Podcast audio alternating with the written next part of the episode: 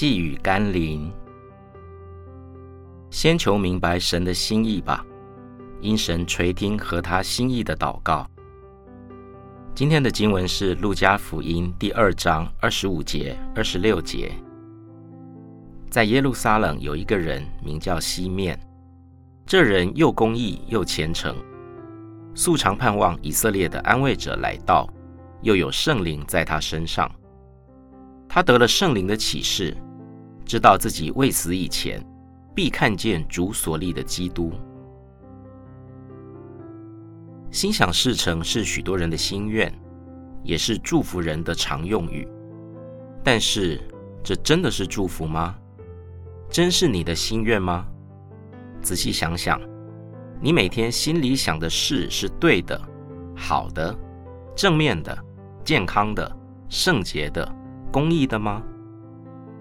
如果你每天思想中更多的是罪恶的、负面的、消极的、毁坏的、堕落的，那么若真心想事成，你就会让自己和他人，甚至整个社会，都陷入毁坏、堕落、混乱的结局。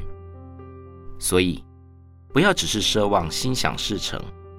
更要注意并修正你所盼望的是否合乎真理、合神心意，才能像西面一样得到所盼望的，也得到最好的祝福。